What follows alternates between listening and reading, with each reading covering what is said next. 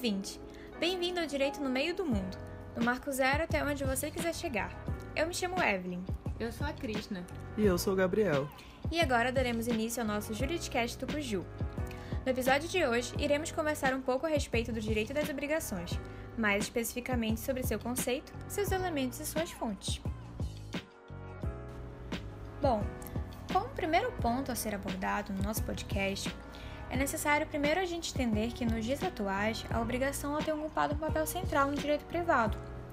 As normas do direito das obrigações que regulam as relações obrigacionais, elas têm cada dia mais adquirido uma maior importância social, porque são elas que são aplicadas em maior frequência e em maior quantidade, no âmbito judicial e nas relações humanas que são feitas diariamente. A partir disso, a obrigação, ela constitui um instituto jurídico de elevada relevância social, e por esse motivo ela é o primeiro tema a ser tratado na parte especial do Código Civil, tendo previsão entre os artigos 233 a 420. Mas qual seria o conceito dessa obrigação? No que ela consiste? Existem diversos conceitos para definir o que é uma obrigação. Inicialmente, a gente vai tratar com o conceito do Pablo Stolze Galiano, que afirma que a obrigação constitui uma relação jurídica pessoal, por meio da qual uma parte, que é a parte devedora, fica obrigada a cumprir, espontânea ou coativamente, uma prestação patrimonial em proveito de outra parte, que é a parte credora. Pois é, e nessa mesma linha de pensamento há o conceito do Álvaro Vilaça Azevedo, que diz que a obrigação é a relação jurídica transitória, de natureza econômica, pela qual o devedor fica vinculado ao credor, devendo cumprir determinada prestação positiva ou negativa, cujo inadimplemento enseja este executar o patrimônio daquele para satisfação de seu interesse. Pois é, então a partir desses dois conceitos, a gente pode entender que a obrigação, ela consiste na existência de um vínculo jurídico entre duas ou mais pessoas, que podem ser físicas ou jurídicas, mediante a qual uma das partes ela tem o dever de realizar uma prestação em favor de outra. Ou seja, o que a gente entende é que a obrigação ela faz parte de uma relação jurídica, na qual existem dois sujeitos que se relacionam em torno de um objeto. O sujeito ativo, que seria o credor, e o sujeito passivo, que seria o devedor. Isso significa que o sujeito ativo, o credor, ele tem o poder ou a faculdade de exigir do sujeito passivo, que é o devedor, um determinado objeto, ou seja, um comportamento denominado de prestação. E esse comportamento ele pode ser positivo, dar ou fazer alguma coisa, ou pode ser negativo, deixar de fazer alguma coisa. Por fim, o que dá a esse credor o direito de exigir o cumprimento dessa prestação do devedor é o vínculo jurídico existente entre eles, chamado de obrigação. Para ilustrar melhor o que foi falado anteriormente, vamos analisar um exemplo. É, imaginemos que exista uma senhorita chamada Dona Creuza. Ela tem uma certa idade e contratou um mecânico para consertar o seu automóvel pelo valor de 500 reais. A dona Creuza já pagou o valor integral para o mecânico, agora ele tem o dever de prestar o serviço a ela. Nesse sentido, o mecânico possui uma obrigação de fazer, ou seja, prestar um serviço de mecânico. Já a dona Creuza tem o direito de exigir uma prestação. Nesse caso, ela possui o direito de exigir que o mecânico preste o serviço já pago.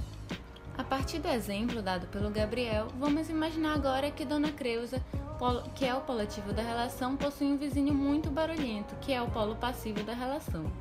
E após algumas discussões, os dois entraram em um acordo, no qual o vizinho se comprometeu a não fazer festas em dia de semana para não incomodar Dona Creuza.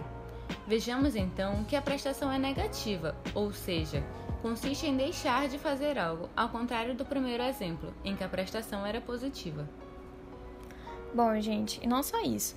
É importante a gente ressaltar aqui também que o fato da obrigação ela possuir dois sujeitos não significa que serão apenas duas pessoas, pois em uma relação obrigacional podem fazer parte vários credores e vários devedores. Esse fato significa somente que a obrigação ela é composta por dois polos, o polo ativo, o credor, e o polo passivo, o devedor. E agora, finalizando o entendimento do conceito, passamos para o estudo dos elementos que regem as relações obrigacionais. É importante dizer que toda obrigação é constituída por três elementos, sendo estes o elemento subjetivo, o objetivo e o imaterial ou virtual. O elemento subjetivo diz respeito aos sujeitos, ou seja, trata-se das partes que compõem determinada relação obrigacional, podendo ser caracterizados em dois polos conforme as funções que exercem: o polo ativo e o polo passivo. Trazendo o entendimento do, do doutrinador Flávio Tartucci, o credor está no polo ativo da relação, visto que ele é o beneficiário da relação obrigacional. É a parte que possui o direito de exigir o cumprimento da prestação, enquanto o devedor está no polo passivo, pois é ele que possui um dever jurídico ou sujeição a cumprir. Vale ressaltar que os sujeitos da relação obrigacional podem ser constituídos como regra por pessoas físicas ou jurídicas, capazes e legítimas, ou seja, aptas para praticar os atos da vida civil. Contudo, em caso de incapacidade, ou seja, ausência dessa aptidão, esses sujeitos podem ser representados, como é o caso da incapacidade absoluta ou assistidos na incapacidade relativa. Os elementos objetivos consistem no objeto, no conteúdo da prestação, podendo esta ser positiva, ou seja, a prestação ela pode consistir no dever de entregar a coisa certa ou incerta, que seria a obrigação de dar, e no dever de cumprir determinada tarefa, a obrigação de fazer. Ou então pode ser uma prestação negativa, de abstenção, de, de omissão, que seria a obrigação de não fazer. É importante a gente destacar aqui que a relação obrigacional ela possui dois objetos: o objeto direto, que é o imediato, e o objeto indireto, que é o imediato. O objeto direto é a própria prestação em si, consiste na atuação do devedor.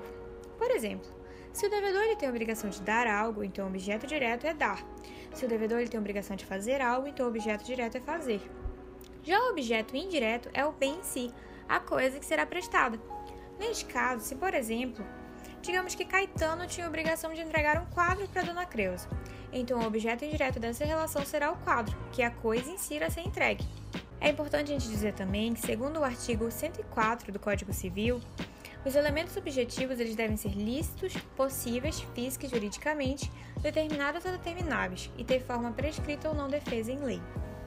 Por fim, há o elemento imaterial ou virtual, que corresponde ao vínculo jurídico entre o credor e o devedor, constituindo o liame legal que une as partes. O artigo 391 do Código Civil define que o que acarreta esse vínculo obrigacional é o fato de os bens do devedor arcarem com o possível não cumprimento da obrigação. Esse dispositivo consagra o princípio da responsabilidade patrimonial do devedor. É importante relacionar esse elemento ao conceito de Schulden-Heftung. O primeiro sendo a obrigação que deve ser realizada, e o segundo, a consequência que o não cumprimento da obrigação acarreta ao devedor, ou seja, o vínculo jurídico da relação é composto pela obrigação e pela sua responsabilidade. Para exemplificar os elementos das obrigações, trouxemos um exemplo da jurisprudência do Tribunal de Justiça do Rio de Janeiro. Nesse julgado, o locador iniciou uma ação de despejo contra o locatário, alegando a falta de pagamento deste. Com base nesse caso, nota-se as figuras abordadas até então, como os elementos subjetivos, sendo o ativo a parte autora da ação de despejo por falta de pagamento. Enquanto a parte redação trata-se de elemento subjetivo passivo, visto que esse é o que deveria ter cumprido com a obrigação. Também se verifica, no caso demonstrado, o elemento objetivo da relação obrigacional, que consiste na prestação que o locatário deve cumprir de pagar o aluguel do imóvel. Já o elemento imaterial ou virtual relaciona-se com o vínculo jurídico entre as partes e suas consequências caso haja o inadimplemento da obrigação, ou seja, é o contrato realizado entre o locatário e o locador e a responsabilidade que este acarreta, como no exemplo seria a ação de despejo por falta de pagamento. Bom, ouvinte, agora falaremos um pouco sobre as fontes das obrigações. O termo fonte é usualmente conhecido como a nascente de algo, onde brota uma corrente de água, por exemplo. No que diz respeito às obrigações, a fonte seria a causa ou a origem de tal instituto, onde ele nasce. Para o doutrinador Carlos Roberto Gonçalves, Pode-se dizer que constituem fontes das obrigações os fatos jurídicos que dão origem aos vínculos obrigacionais, em conformidade com as normas jurídicas, ou seja, os fatos jurídicos que condicionam o aparecimento das obrigações. As fontes das obrigações são as leis, os contratos, os atos ilícitos, os atos unilaterais. Agora nós falaremos um pouco sobre cada um deles. Primeiramente, as leis. As leis são a base do direito. No entanto, alguns doutrinadores, como Orlando Gomes e Fernando Noronha, divergem desse pensamento. pois afirmam que apenas a lei não conseguiria estabelecer vínculos jurídicos, sendo necessária a presença de autonomia da vontade, ou seja, a lei abstrata por si só não gera obrigação, mas acompanhada de um fato jurídico passa a ser uma fonte obrigacional. Já outra corrente de pensamento, defendida por Maria Helena de Lins e Washington de Barros Monteiro, afirma que a lei pode ser sim uma fonte isolada de obrigação, de relação obrigacional, como na prestação de alimentos, por exemplo, pois os vínculos obrigacionais são sim, segundo esses autores, relações jurídicas. Bem, Após a lei, nós temos como fonte os contratos, que são caracterizados por acordos de vontade, ou seja, apresentam o princípio da autonomia da vontade e são fontes do direito obrigacional, consistindo, portanto, no negócio jurídico bilateral, que pode modificar ou extinguir relações jurídicas patrimoniais típicas ou atípicas.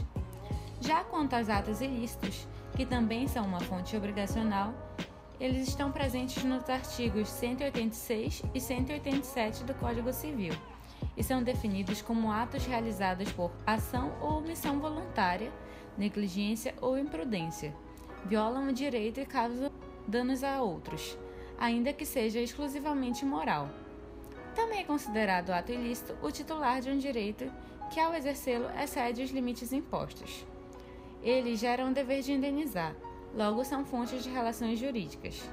Esse dever de indenizar está respaldado no artigo 927 do Código Civil, que trata da responsabilidade civil. Os atos unilaterais são fontes da obrigação e são gerados pelo ato da vontade de uma parte, não sendo presente o acordo de vontade como vimos nos contratos, que são bilaterais.